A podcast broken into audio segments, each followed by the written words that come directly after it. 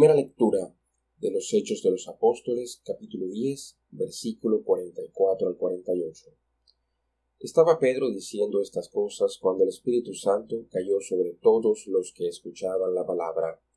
Y los fieles circuncisos que habían venido con Pedro quedaron atónitos al ver que el don del Espíritu Santo había sido derramado también sobre los gentiles, pues les oían hablar en lenguas y glorificar a Dios.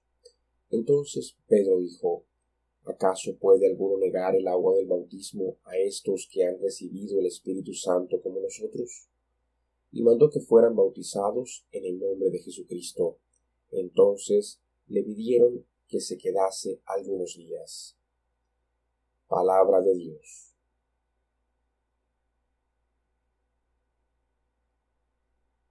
Segunda lectura de la primera carta del apóstol San Juan, capítulo 3, versículos 18 al 24. Todo el que cree que Jesús es el Mesías ha nacido de Dios. Si amamos al que da la vida, amamos también a quienes han nacido de él. Y por eso, cuando amamos a Dios y cumplimos sus mandatos, con toda certeza sabemos que amamos a los hijos de Dios. Amar a Dios es guardar sus mandatos, y sus mandatos no son pesados. Todo lo que ha nacido de Dios vence el mundo, y la victoria en que el mundo ha sido vencido es nuestra fe. ¿Quién ha vencido al mundo sino el que cree que Jesús es el Hijo de Dios? Él es el que viene por el agua y la sangre, Jesucristo, y no solo por el agua, sino por el agua y la sangre, y el Espíritu también da testimonio suyo, el Espíritu que es la verdad. Palabra de Dios.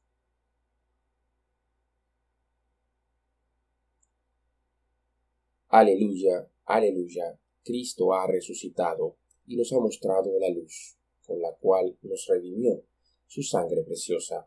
Aleluya, salí del Padre y vine al mundo, de nuevo dejo el mundo y voy al Padre. Aleluya.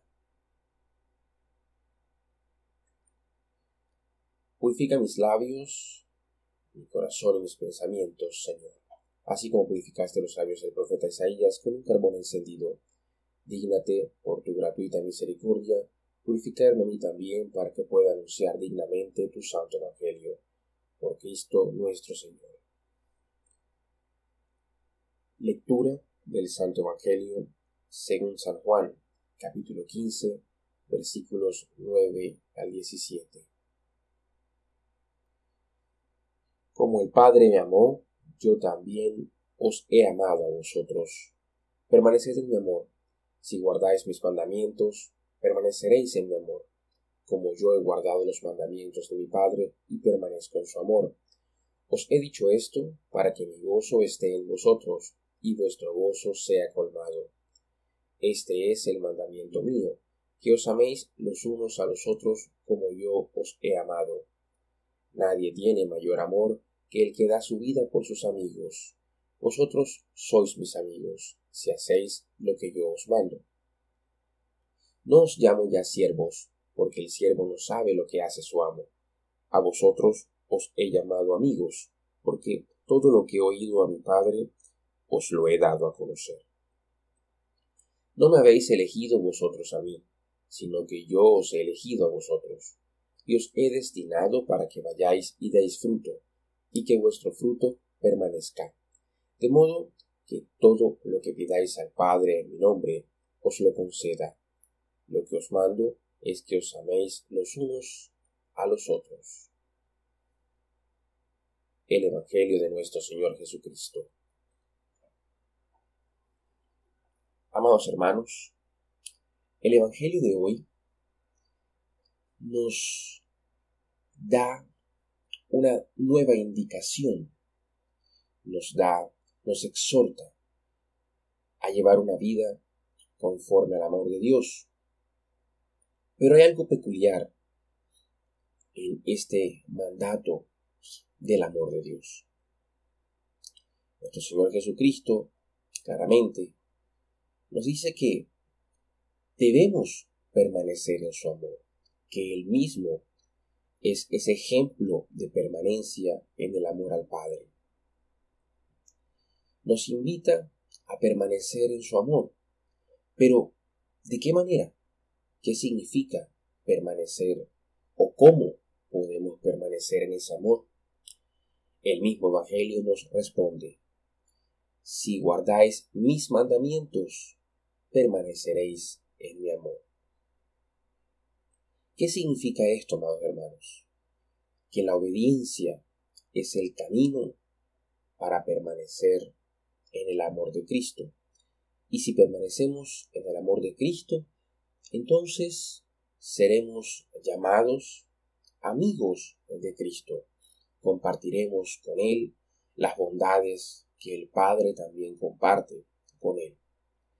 Por tanto, este guardar los mandamientos es la clave fundamental.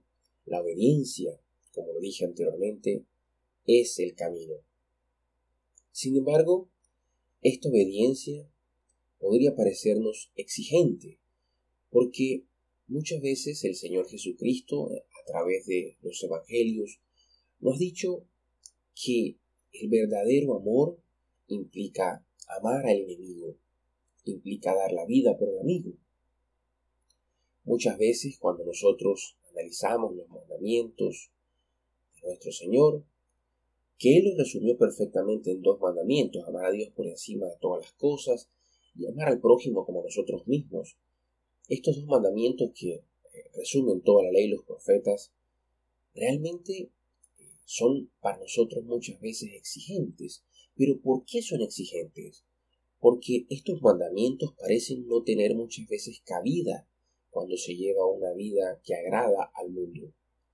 Es decir, cuando nosotros inmersos en este mundo olvidamos que somos peregrinos en él, olvidamos que somos ciudadanos del reino de los cielos, pero que estamos como quien dice de turistas por, este, este mundo, por este mundo de las cosas materiales, de la relativización continua de la verdad, de la búsqueda incesante por, por nuevas formas de sentir a Dios, pero de manera equivocada muchas otras formas también de alejarse de Él, nos damos cuenta que estos mandamientos resultan ser algo pesados, que resultan ser difíciles de cumplir, y eso ha llevado a muchas personas a decir incluso que los mandamientos tienen que ser reevaluados, que son de alguna manera pues eh, mandamientos eh, ya caducos, que, hacen parte por allá de, unos tiempos que, que eran medievales, y que en estos momentos de, modernidad, en estos momentos de avances tecnológicos, de inteligencia artificial, de, conocimiento del, mapa genético, etc., estos mandamientos tienen que ser estudiados nuevamente y quizá desechados. Pero en la segunda lectura de hoy, el apóstol San Juan precisamente nos dice, cuando amamos a Dios, y cumplimos sus mandatos, con toda certeza sabemos que amamos a los hijos de Dios. Es decir, no podemos nosotros amar a Dios y odiar al prójimo. Eso está claro, pero, pero fíjense lo que nos dice más adelante. Dice, amar a Dios es guardar sus mandatos, y sus mandatos no son pesados. ¿Se dan cuenta, amados, que precisamente cuando nosotros empezamos a sentir que esos mandatos son difíciles o son pesados, es porque realmente pareciera que está menguando en nosotros ese amor por Dios. Y pareciera que si el amor por Dios disminuye, tiene que ser que está aumentando por otra cosa. Y usualmente aumenta por el mundo. Cuando yo empiezo a amar más el mundo, los mandamientos me parecen cada vez más difíciles de seguir, más pesados, porque precisamente el que ama al mundo no puede amar a Dios, y el que ama a Dios no puede amar al mundo. Y cuando hablamos de amar, cuando hablamos de tomar esa decisión de entregarnos, no se nos hace en lo absoluto difícil nada que esté relacionado con el ser amado. Les pongo un ejemplo. Cuando ustedes tienen un hijo recién nacido, y tienen que despertarse varias veces en la madrugada, cambiar pañales, preparar tetero, todas estas cosas se hacen y aunque de algún modo pueden significar la pérdida de sueño, pueden significar cansancio, ustedes las hacen y no les resultan pesadas porque están embarcadas en medio de ese amor que sienten por esa criatura que Dios ha permitido que usted tenga entre sus brazos. Así que nada de lo que le corresponde hacer durante toda esa etapa de, la infancia, toda esa etapa eh, incluso de la niñez, le va a parecer o le va a resultar a usted pesado, aunque quizá a los ojos de otros pueda hacerlo. Por tanto, amados hermanos, no hay razón para que alguien que ama a Dios vea difícil el cumplimiento de sus mandamientos, lo vea pesado. Ahora bien, nuestro Señor Jesucristo eleva ese mandamiento de amarnos los unos a los otros, ese mandamiento en el cual eh, debe verse también enmarcado el amor por Dios. ¿Por qué? Porque cuando eh, yo amo a Dios, amo también eh, todas las cosas que Él ha hecho. Y en este orden de ideas, el prójimo también es una criatura. Yo debo amar la creación, debo amar las cosas que Dios de algún modo también nos ha permitido tener. Pero no refiriéndose a las cosas desde el punto de vista material, sino refiriéndose al cómo esas cosas quedan también enmarcadas en medio de sus leyes. Entonces Jesucristo nos dice en el Evangelio, este es el mandamiento mío. Fíjense qué curioso. Jesucristo tomó los mandamientos que habíamos recibido de parte del Padre y los ha resumido en dos mandamientos que son amar a Dios por encima de todas las cosas, con todo nuestro corazón, con todo lo que somos fundamentalmente. Y amar al prójimo como nosotros mismos. Pero luego Jesucristo dice, este es el mandamiento mío. Es decir, hay no un mandamiento eh, nuevo, pero sí una especie de renovación en la exigencia del mandamiento que está relacionado con mi prójimo. Y dice que os améis los unos a los otros como yo los he amado. Fíjense qué diferencia. Lo que está colocando, nos está solicitando que nos coloquemos al mismo nivel del amor que Jesucristo entregó a todos nosotros. Un amor tan grande y tan profundo que precisamente le dibujó la cruz en su camino. Un amor tan grande y tan profundo como para precisamente dar la vida por los que creen en Él, por sus amigos, no por los siervos, como lo dice el Evangelio, sino por sus amigos. Por tanto, si nosotros pensamos ahora en amar al prójimo, debemos tener siempre en nuestra mente y en nuestro corazón que debemos hacerlo así como Cristo lo hizo. Por eso, antes de cada acción que pueda de algún modo ofender al prójimo, tenemos que pensar cómo, de qué manera Cristo es ese ejemplo para yo amar al prójimo.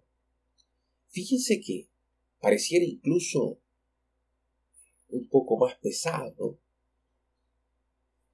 pensar ahora en no solamente amar al prójimo como a mí mismo, sino pensar en amar al prójimo como Cristo ama a todos los, seres, a todos los seres humanos que llaman niños. Luego el Evangelio también nos dice, no me habéis elegido vosotros a mí, sino que yo os he elegido a vosotros. En esto precisamente se consolida con mucha más fuerza esa prueba del amor de Cristo por nosotros. Porque precisamente el amor se caracteriza, amados hermanos, por hacer una elección. Cuando nosotros amamos, tomamos una decisión. El amor no se trata de emociones y de sentimientos, desde el punto de vista de cómo el mundo nos lo enseña. Porque precisamente los sentimientos muchas veces son traicioneros, porque muchas veces hoy podemos sentir algo y mañana no. Y poder entonces decir que hoy amo y que mañana no. Pero los sentimientos, haciéndolos a un lado, nos dejan campo al camino de las decisiones. Es decir, amar es decidir, es tomar una decisión. Por eso en medio de, un, de la celebración de un matrimonio, se le pregunta a ese futuro esposo y esa futura esposa, ¿se aceptan? La pregunta es clara, si aceptan a esa otra persona en medio de todas las circunstancias que pueden darse durante el tiempo que han de permanecer juntos, ya sea en la salud, ya sea en la enfermedad, ya sea en la riqueza, ya sea en la pobreza. Y fíjense que precisamente los momentos de pobreza, los momentos de riqueza, los momentos de salud y los momentos de enfermedad, cada uno en sí mismo conlleva un mundo de emociones y sentimientos. Porque usted no siente lo mismo cuando tiene dinero que cuando no lo tiene. Usted no siente lo mismo cuando está enfermo que cuando no lo está. Por ende, los sentimientos van a estar muchas veces asociados al tipo de, de contexto, de momento en el que su vida se encuentra. Pero, a pesar de esta variación continua de los momentos en los que ese matrimonio pueda llegar a encontrarse, hay un sí como aceptación a esa otra persona, no los sentimientos, no a las emociones, no a las circunstancias. A usted no le están preguntando si usted va a amar a esa persona solamente en los momentos en los que esté feliz. También le está diciendo que tiene que aceptar amarla en los momentos en los cuando usted posiblemente no sienta nada. Van a haber momentos y circunstancias en las que vamos a sentir que Dios no está con nosotros, aunque sí lo esté, en las que vamos a, a sentirnos abandonados y en silencio, vamos a sentirnos en medio de un desierto en nuestras vidas espirituales, en nuestras vidas de oración, aquellas cosas que quizá hemos, hemos estado solicitando, no hemos escuchado, que se den. No somos testigos de que de algún modo, de manera visible, nuestras oraciones hayan sido contestadas. Vamos a encontrarnos en muchos altibajos espirituales. Pero no por eso puede cambiar nuestra decisión de amar a Dios. No por eso nosotros vamos entonces a dar la espalda y decir, ¿Cómo me funciona esto? Como en esta relación yo no tengo siempre lo que quiero, entonces simplemente ya no amo a Dios.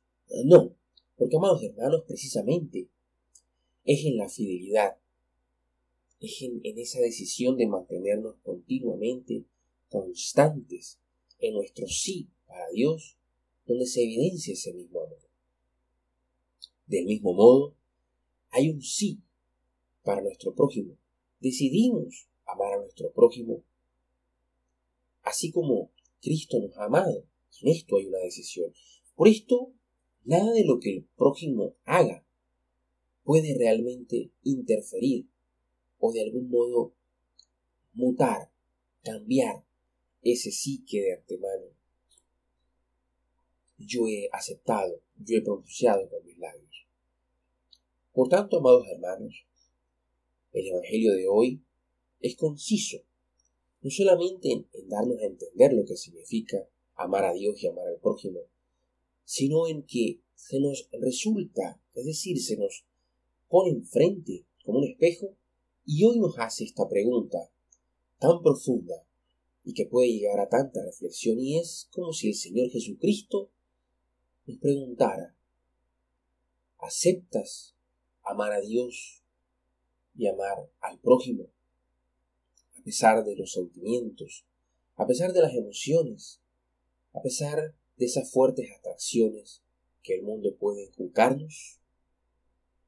¿Decimos sí a esto o decimos no?